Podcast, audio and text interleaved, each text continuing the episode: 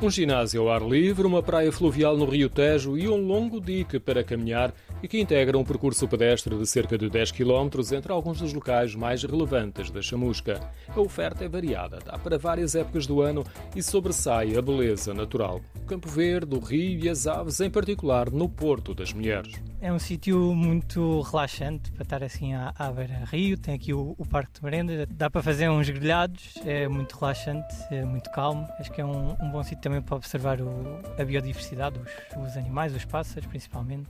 Diogo foi com a Rita descobrir o antigo porto onde as mulheres iam lavar roupa, por isso ficou com o nome de Porto das Mulheres. Um painel de azulejos no caminho de acesso ilustra este tempo em que a chamusca, com mais dois portos, tinha uma intensa atividade fluvial. Agora o areal extenso é um lugar calmo, com pequenas ilhotas e a água com pouca corrente. Adaptar uma área de lazer e nas horas mais calmas é um bom ponto de observação de aves.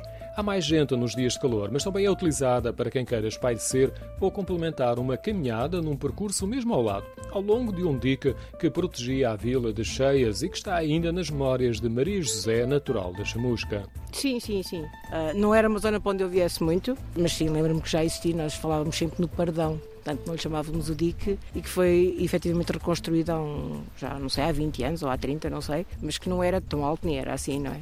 Maria José passeava com Albino Caldeira no Dica, que aqui é conhecido por Tapadão e que tem uma placa que indica um outro nome, Dica da Senhora das Dores. Da mesma placa está referido ginásio ao ar livre.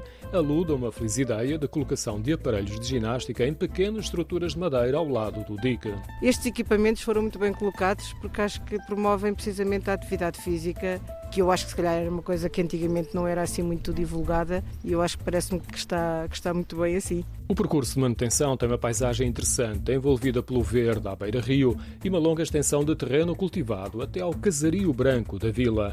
É frequente ver gente a caminhar, menos a fazer uso dos equipamentos de exercício físico.